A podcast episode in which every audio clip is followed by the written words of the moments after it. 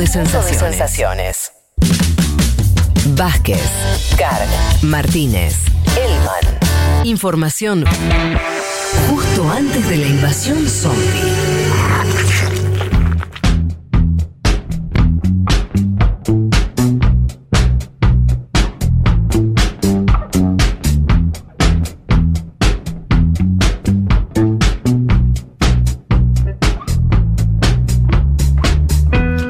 A, lo que prometí. Eh, hablar un poco de El Salvador, Bukele y el Bitcoin. Primero la información, que circuló mucho, así que seguramente lo habrán escuchado, que El Salvador va a ser el primer país del mundo en adoptar el Bitcoin como moneda oficial. Esto fue una ley que ya votó eh, la Asamblea, el Congreso eh, salvadoreño, donde Bukele tiene una mayoría muy holgada que le permite, eh, ya lo vimos con, por ejemplo, eh, cuando destituyó a, la Corte Suprema, digo, puede hacer cambios muy gruesos y muy rápido. Eh, y, bueno, este fue el caso. Un- unos días antes, Bukele había estado en la conferencia de Bitcoin en Miami. ¿Sí? Y a lo que voy con esto es que le dio a esa decisión una impronta muy forexport, por decirlo rápido. De hecho, lo anunció en Twitter en inglés. ¿Sí? Eh, lo anunció en redes sociales y estuvo respondiendo preguntas de mucha gente vinculada, de, de, digamos, influencers vinculados a las criptomonedas y tipos que tienen empresas vinculadas a las criptomonedas. Entonces lo hizo como de cara a ese público, ¿sí? Es lo primero que habría que decir. Aprobó la ley, algo, o sea, entre la conferencia de Miami, donde dijo voy a hacer esto, y, la aprobación de la ley pasaron unos pocos días. De hecho, también sorprendió, yo estaba viendo algunos eh, eh, especialistas que se asombraban de esa rapidez, porque primero dijeron, bueno, es un anuncio que hizo como para, para empezar a mover el avispero, pero hasta que esto se realice lleva tiempo. Bueno, no, fue inmediato, la ley ya está aprobada. ¿Qué dice la ley? Es Claro, básicamente. pa- parecía como algo que no iba a pasar, digamos, ¿no? Como algo lejano. Me acuerdo los títulos de- Sí. del hecho de una Bitcoin como moneda, parecía algo muy lejano realmente. La ley lo que dice básicamente, y esto es lo que lo vuelve de curso legal, porque, primero, no es que el Bitcoin sea ilegal en el resto del mundo, pero no, eso es una cosa, y otra cosa que sea de curso legal. ¿Qué significa que sea de curso legal? Básicamente, que vos podés pagar en El Salvador, vas a poder pagar impuestos con el Bitcoin, y, aunque hay un gris en esto, pero básicamente los comercios y las empresas van a tener que aceptar el Bitcoin. O sea, si vos querés pagar en Bitcoin, vas a poder hacerlo o deberías poder hacerlo. Esa es la gran diferencia. Recordemos, El Salvador, hoy la moneda que circula es el dólar. Es un país dolarizado. Eh, entonces, vas a tener el dólar y vas a tener el Bitcoin. Esas van a ser las dos herramientas.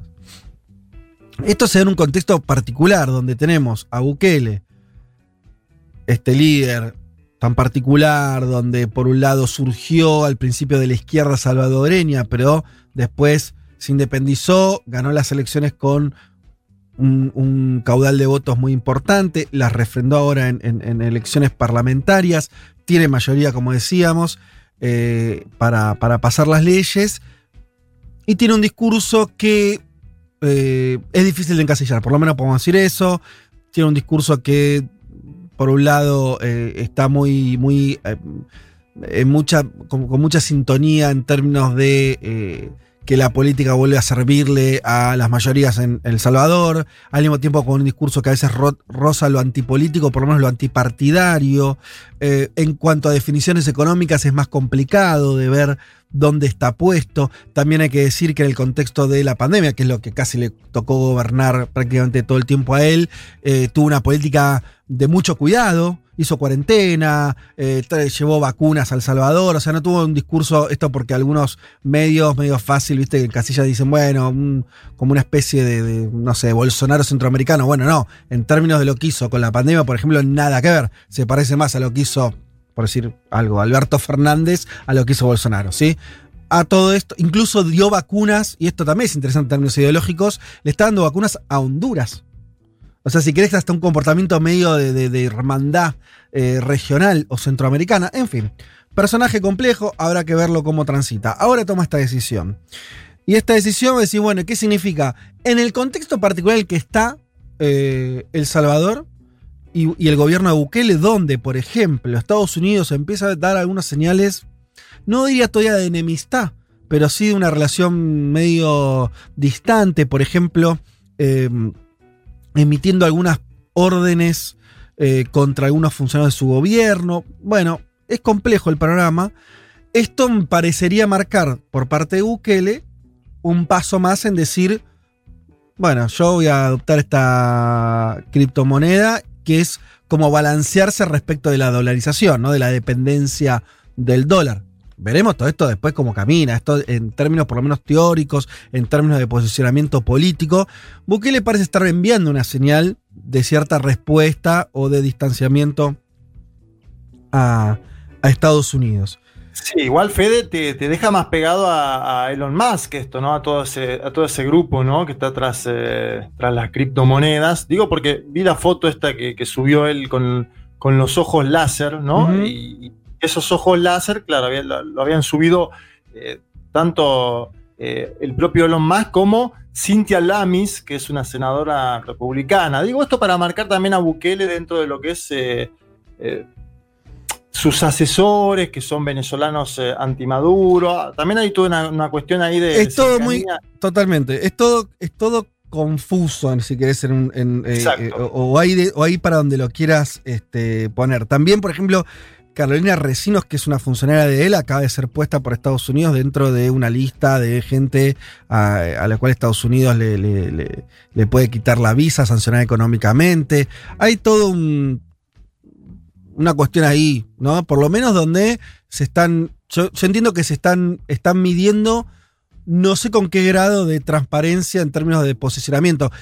Por ahí también. Eh, a ver, a nosotros por ahí nos, nos, cuesta mucho porque se está escapando de la lógica izquierda-derecha claramente. Bukele por lo menos intenta que eso no aparezca. Si vos lees sus discursos, el de los. el de, su, eh, de muchos de sus funcionarios, diputados y demás, te cuesta entender eso. ¿sí? Está claramente más la bandera anticorrupción, la bandera, este, como decía, de, también de, de, de, intento de desarrollo económico, ¿no? De un país muy pequeño. Bueno, habrá que verlo caminar eh, un, tiempo más. Eh, qué, qué pasa. Pero esta decisión es fuerte. ¿Con qué se vincula? ¿Cuáles son las... ¿Qué, qué, qué dice el gobierno de Salvador? Que esto, por ejemplo, le va a permitir ahorrar un montón de guita a los salvadoreños que envían dinero a El Salvador. El 20% del PBI de El Salvador son las remesas, o sea, el dinero que salvadoreños que viven, sobre todo en Estados Unidos, envían a ese país, a sus familias. Una bocha, una bocha. Un montón, el 20% del, de, de, los ingresos. Claro, ahora si tenemos tiempo y capacidad explicaremos algo del, del Bitcoin, de cómo funciona, pero podemos adelantar que el, una de las ventajas de esta moneda digital es que no, no te cobra las comisiones que cobran por llevar dólares de Estados Unidos a El Salvador, que tenés que hacerlo a través de eh, Western Union o empresas así que cobran un, montón de guita a los migrantes. ¿sí? Bueno, ese dinero puede ser mayor dinero que entra a El Salvador, que entiendo que es un poco la apuesta de Bukele, y a las propias familias, o un costo menos al que envíe el dinero. Como sea, es un beneficio. Lo otro eh, a lo que apuesta. Igual, ¿alguien, ¿alguien, sabe cuánto está el Bitcoin eh, actualmente? Porque eh, bordeó los 50 mil dólares, ¿no? Entiendo. Ahora está en 35 mil. Tuvo una baja importante, muy ah, importante, 35. pero pegó un. Sí, es, eh, ahora vamos a hablar de eso porque la cotización del Bitcoin va y viene. Pero más allá de cuánto cotice, si vos envías una cantidad de, de, de, Bitcoin de un punto a otro, tiene una comisión muy pequeña y no está intermediado por bancos. Entonces es una ventaja.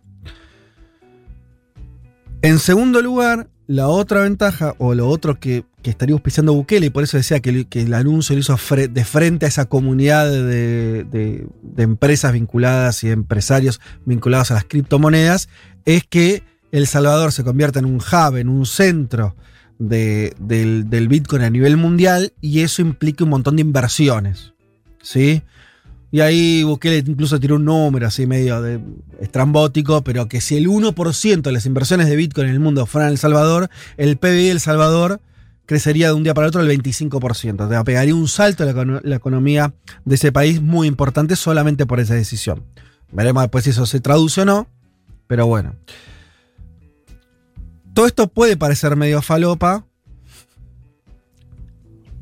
En parte puede ser que lo sea y en parte también como son todas cosas nuevas, suena todo medio así. Pero la realidad, y acá nos empezamos a meter con lo de las monedas digitales, es que el Bitcoin y la infraestructura vinculada a los Bitcoin en el mundo viene creciendo de manera impresionante en los últimos años. Y cuando digo de manera impresionante voy a decir un solo dato. Y ahora no, trato de explicar un poco más. La cantidad de energía que consume la infraestructura de los Bitcoin o de la red Bitcoin o de que funcione esta moneda digital, ¿saben cuánto es? Es igual a lo que consume la Argentina. Decir, ah, bueno, un país medio, ¿no? No estamos hablando de un país pequeño, Argentina, tampoco es una potencia, pero lo que consume en términos eléctricos la Argentina es lo mismo que consume esa red. O sea que vos tenés, y estamos hablando de algo que no existía hace ocho años, ¿sí? Es algo muy nuevo. Entonces tiene un crecimiento. Ahí, ahí donde decís, bueno, tal vez la apuesta de Bukele, más allá de otras consideraciones, tiene un viso de realidad. O sea, por lo menos no está apostando algo totalmente eh, inexistente, ¿sí? ¿Por qué? Y acá me meto un poco para tratar de, explicar, aunque sea algo de, la moneda digital, y, tengo que contar algo de la historia, mínimamente. los Bitcoin nacen en el 2008, después de la crisis de, la famosa crisis este, bursátil del financiero del 2008 en Estados Unidos. Justamente, ¿cuál es la idea muy básica? Es crear una moneda que no dependa de eh, los bancos centrales, que no dependa de los gobiernos, que sea completamente autónoma. Si quieres una idea bastante de extremo liberal, ¿no? De lo que hoy, del medio libertario. y hay algo de estas ideas que circulan en relación a los bitcoins y a las monedas digitales, ¿no? Esta idea de que se puede desarrollar un sistema por afuera de los estados y por afuera de las regulaciones. Eh, vos dirás, entonces, ¿por qué esto tiene algún valor? ¿Quién lo fija? Eh, ¿Por qué alguien va a comprar un bitcoin? Bueno, eh, Nace así, nace obviamente como un emprendimiento muy chiquito. Hay una, el autor es un autor fantasma que se llama Natoshi eh, Nakamoto, pero esa persona no existe o nadie lo encontró, o bla. Eh, pero básicamente lo que esta persona o esta firma generó es un sistema informático este, que logró generar un mecanismo por el cual este sistema está apoyado de forma descentralizada, descentralizada por los miles o decenas de miles de usuarios alrededor del mundo. Para poner una comparación que hace muchos para explicar esto, es muy similar a cómo funciona un torrent. ¿sí? Cuando vos te descargas una película en torrent, no, no te la descargas desde un usuario central, sino de otro que tiene esa película. Y ni siquiera así, sino de partecitas, ¿viste? Que para el que usó el sistema esto es más o menos claro, que la película vos te la, vas te, la descargas un pedazo eh, de, que la tiene uno, otro pedazo que la tiene otro, y así se te junta, ¿sí? Porque está descentralizado. Y eso hace que el sistema sea muy fuerte y no pueda ser, eh, sea muy difícil de ser hackeado o destruido. La información está descentralizada. Em, el tema es cómo llegas entonces a tener eh, monedas. O sea, bueno, está bien, cómo se producen los bitcoins. La, producción de bitcoin es de la siguiente manera. Tienen una complejidad, trato de explicarlo este, lo más fácil que pueda. Em, cada vez que si yo le quiero hacer una transacción a Leti por Bitcoin, le voy a dar un, Bitcoin a Leti. ¿Eso qué significa? Se va, eso se, genera eh, un, código, ¿sí? una línea de código que hace, confirma que eso fue así, que yo le di ese eh, Bitcoin a Leti. Para que eso no pueda ser truchable, ¿sí? y eso refleje algo real, tiene que ser validado ¿sí? por una mayoría de esos usuarios que yo decía que se les llama mineros. Bien, cada vez que se realiza exitosamente una transacción de ese tipo,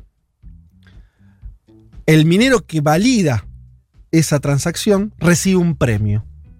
Ese premio es, por un lado, una muy pequeña comisión de esa transacción, pero eso es muy chiquito. Pero además, este sistema de Bitcoin, Bitcoin le da a ese minero un premio mayor en Bitcoin. ¿Sí? Le otorga Bitcoins. Y eso es, eso es lo que. Ese es el Bitcoin que ingresa al sistema. ¿sí? Después esos mineros, que ahora son empresas, y diría empresas muy grandes, empiezan a meter esa guita virtual en el sistema, comprando cosas, vendiéndola en el mercado, etc.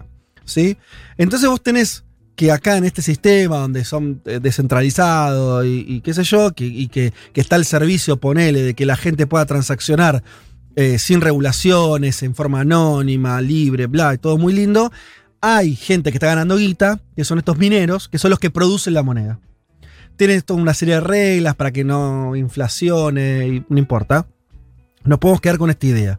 Estos mineros son los que producen, entre comillas, el Bitcoin, los que eh, los que tienen además ganancia por hacer esta validación del sistema a nivel mundial. Eh, y esto es lo que requiere toda esa infraestructura que yo decía que consume tanta energía. ¿sí? Porque son servidores y servidores. ¿sí? Yo no ni puedo empezar a explicarlo técnicamente, pero básicamente un montón de compus. ¿sí?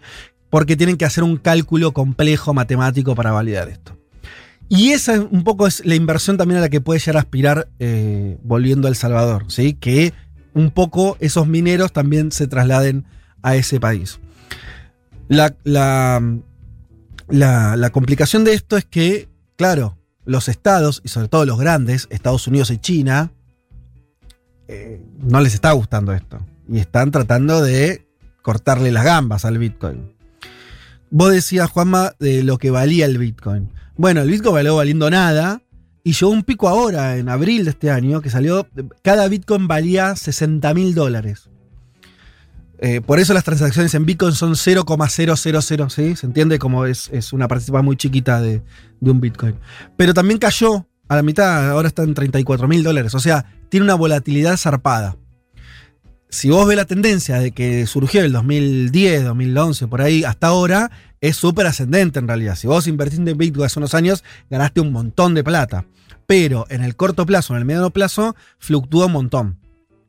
Que eso para una moneda a priori sería malo, porque la moneda tendría que regular el. Bueno, los que vivimos en países con inflación no hay que explicarlo mucho esto, que es malo que la moneda se devalúe o cambie su valor relativo mucho tiempo. Eso pasa de con, hecho, con el hay Bitcoin. mucha publicidad callejera en la ciudad de Buenos Aires Vázquez sobre el Bitcoin en los últimos meses. Digo, esto a partir de que pegó ese salto fenomenal. Claro.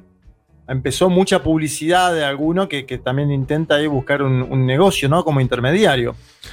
Totalmente. Sí, porque después están las, como, las empresas que convierten el Bitcoin, te lo pasan a, un, a, una moneda que a vos te sirva en tu país. Hay una serie de negocios. Bueno, recordemos el primer gran negocio, no sé si ustedes se acuerdan de esto, del Bitcoin, eh, del primer, cuando se hizo conocido, fue a través de otra cosa que se llamó Silk Road, que en realidad es la ruta de la seda, pero no está hablando de China, sino que está hablando de una deep web, ¿sí? o sea, de una web que se generó para comerciar cosas ilegales, drogas, armas, etc. Y que encontró el Bitcoin la forma perfecta para funcionar. ¿Por qué? Y claro, porque el Bitcoin no es rastrable. Si vos haces una página para vender eh, armas y no puedes dejar tu CBU, es medio obvio lo que estoy diciendo. No puedes dejar tu tarjeta. Pagás con tarjeta de crédito en 12 cuotas y no vas a tener problemas. Entonces el Bitcoin fue perfecto para eso. Claro, duró poco. Primero porque tuvo éxito y después porque eh, Estados Unidos dijo, bueno, no, esto no, no da. Y eh, el FBI la cerró. Para darnos una idea de cuánto le importa a Estados Unidos que esto no funcione, por lo menos este tipo de, de derivados del, del uso de, de, una moneda digital, el tipo que creó este Silk Road en el 2013, poquito después, 2015, ya, está, ya tenía una condena en Manhattan. O sea, todo cool, ¿sí? Vaso de Starbucks, democracia. Cadena perpetua le dieron al chabón. Como si estuviera en Siberia. O sea, viste que a veces hablamos de Putin. Bueno, le dieron cadena perpetua al chabón por una web. En Manhattan. Ruta de la seda, me, me, quedé con ese dato. Sí. Ross Ulbricht. Eh, a lo que voy es, hay una política muy fuerte de tratar de cerrar, ¿sí? O por lo menos de cerrar este tipo de negocios que obviamente eran completamente ilegales. Pero con Bitcoin también hay muchas declaraciones de eh, titulares de la Reserva Federal, de ministro de Economía de todo el mundo. Sobre todo es una preocupación de las potencias de decir esto Bueno, es lógico, esto va en contra, esto atenta contra la autoridad monetaria nacional, ¿no? Si en Estados Unidos, por ejemplo, supongamos instalar el Bitcoin para intercambiar bienes y servicios de forma más o menos cotidiana, le estaría disputando un lugar concreto al dólar. No es Claro. una pavada eso. Y todo lo que trae atrás esa situación. Eh, China es un caso particular, porque China fue, de hecho, es uno de los lugares donde más hay estos campos de, de- de mineros, grandes establecimientos con miles de compu laburando todo el día y generando estas transacciones que comentábamos antes. Y ahora China, en la medida en que el Bitcoin empezó a crecer, empezó a limitar eh, ese, ese laburo. O sea que ahí, creo que todavía no hay una política clara, Estados Unidos la tiene, pero yo pienso esto, si hubiera una decisión muy taxativa, tal vez lo estarían tirando abajo completamente, pero parecería ir hacia ese lado, por lo menos la decisión de los grandes estados de que el Bitcoin no funcione. Tal vez no funcione de la manera que está ahora, por ir más regulado, no sé. Vuelvo entonces a El Salvador. Entonces, ¿qué tenemos acá? Y esta es mi impresión y mi lectura del asunto. Charlábamos, creo, lo comentamos en el, en el chat nosotros, ¿no? Que eh, el otro. El otro país que. Un país que tiene. que usa algo parecido al Bitcoin es Venezuela, que generó una criptomoneda con el Petro. No es, para, no es tanto para el uso interno, es para lograr transaccionar el, petróleo, donde hay muchas sanciones de Estados Unidos. Eh, lo que, lo que parece, bueno, Irán es un lugar también donde hay un desarrollo de las monedas, de este tipo de monedas importante. Por ahora lo que parece es que es más allá de lo que están flasheando los libertarios ligados a esto, los empresarios ligados a las criptomonedas y su intención de no tener regulación y demás, parece ser también una especie de salida de emergencia de países que están muy condicionados, que están puestos medio como parias por el, el resto, por el sistema financiero internacional, por eso nombra el caso de Venezuela, que Estados Unidos no deja casi vender el petróleo en ningún lugar del mundo, y son formas tal vez de eh, evitar eso, ¿no? O de buscar alguna salida, ¿no? Con esta cuestión del anonimato de, este tipo de monedas, que no, es, no está sujeto a una regulación internacional. Tal vez lo del Salvador también tenga que ver con esto de alguna manera, ¿no? Con, con, con formas por fuera del sistema financiero, un sistema financiero que todavía está muy controlado políticamente por Estados Unidos y las grandes potencias, y donde todavía está a merced de decisiones, digamos, arbitrarias, digámoslo también, ¿no? Hay países que son castigados eh, por, eh, por, por, por su línea ideológica o geopolítica y lo que sea, y de un día para el otro no te dejan vender eh, tus productos o cancelan las cuentas bancarias. Volviendo a Venezuela, ¿se acuerdan lo que pasó hace un tiempo? Donde Estados Unidos hasta embargó las cuentas y se la dio a Guaidó, que era un tipo que no tenía resortes Sí. institucionales. Esta semana, esta semana a Venezuela le bloquearon cuatro pagos de la vacuna COVAX. Digo, como para Claro. demostrar cómo eso, y, y por eso no llegan vacunas a Venezuela. ¿no? Bueno, cuatro Sí, de la, los la 15 impos- la imposibilidad en su momento de sacar el oro en el Reino Unido. Digo, qué interesante igual que esto pase en El Salvador, alineado siempre a Estados Unidos y con una situación completamente distinta a lo que planteabas recién de Venezuela e Irán, completamente limitados en lo, en lo comercial. Así que me parece que lo de El Salvador va a ser una experiencia muy interesante para ver qué pasa con el Bitcoin. Sí, yo, yo me quedo con esta idea. A mí no me parece. a- a mí, si vos ves la gente que está que rodea la filosofía del Bitcoin y de las monedas digitales, a mí me parece una porquería, lo voy a decir, lo voy a decir muy sutilmente. Es decir, la Sí, idea. sí, sí. Se, se parece, Leti, cuando te acordás de la columna que hiciste de los este eh, de los, Paraísos fiscales. de los países fiscales, ¿no? Tiene, hay un poco de eso, no me regulen, el- los estados son malos, la bueno, no, eh, eso no nos conduce en general a, a- a- a buen- guaridas fiscales, me apunta David Eskenazi, Guaridas, que, sí. que se acuerda de la columna. mismo, que en realidad guaridas fiscales hay que decir. Bien. Sí. Eh, se parece a esos esquemas, ¿no es cierto? Entonces, eso por un lado. Yo insisto, igual que me parece la lectura que hago de lo que está ocurriendo, tal vez sea el caso de El Salvador, seguro es el caso de Venezuela o de otros países, me parece que es una señal más de que el sistema financiero a veces deja fuera, y también deja fuera parte de la sociedad. El atractivo incluso de venta del, Bitcoin es, bueno, eh, para, por ejemplo, los salvadoreños, el 70% de los salvadoreños está fuera del sistema bancario, esto va a ser una forma de incorporarlos de una manera económica y más democrática, etc. Más allá de que eso sea cierto o no, sí me parece que muestra que, este, que los, eh, esto que, que decía, ¿no? El sistema financiero como algo que aprieta, algo que a veces está sujeto a decisiones políticas arbitrarias, eh, mm, que también tiene sus problemas. Yo decía que el Bitcoin nació después de la crisis del 2008, ¿no? Una vez que de pronto esa burbuja que explotó por todos los aires, ahora hace mucho que no hablamos, pero el mundo sigue rigiéndose con un nivel de especulación absurdo, donde si vos ves lo que valen las bolsas del mundo, son varias veces los pedidos reales que tienen los países. Bueno, eso es una cosa insostenible, un problema económico. Me parece que son, hasta donde yo logro entender y comprender, y mi humildísima opinión, eh, el Bitcoin y las monedas digitales parecen ser más señales de eso que anda mal, más que una solución. Pero bueno, qué sé yo. Hasta ahí, hasta ahí llego. Eh, y vamos a seguir viendo, y como, como apuntaba Juanma también, es algo que, está un aumento lo atractivo, gente que está invirtiendo. Bueno, no sé. Este, yo, yo no- a mí no me da para tanto, ¿eh? El riesgo. Eh, no sé. Yo prefiero algo más este, que uno pueda tocar y, y ver. Me, ge- me genera duda, Fede, en el sistema partidista de los Estados Unidos de América, si hay o no. Te, te lo digo por eso, ese, ese tuit ¿no? de Cynthia Loomis, que, que, que, bueno, es del GOP. Digo, si, si hay o no unanimidad, me parece que no, en principio. No, no lo hay, no, no. En, en, aparte te diría que el sistema político norteamericano en general, en todo, está en- la mayoría está en contra. Puede haber algunos, algunos ahí con otras posiciones, pero no, no vi que fuera mayoritario. Bueno, no sé si logré explicar. ¿Se entendió algo? ¿Ustedes lograron comprender algo del funcionamiento del Bitcoin o, o Sí, seguimos? claro, señor. ¿Sí? ¿Se entendió? Bueno, me alegro mucho. Sí, Hay un pero, montón pero de- de hecho yo tenía como mucho prejuicio y ahora después de escuchar tu columna digo, bueno, si en definitiva los países dolarizados y tan dependientes del dólar no nos va tan bien, bueno, ¿por qué no? Por ahí.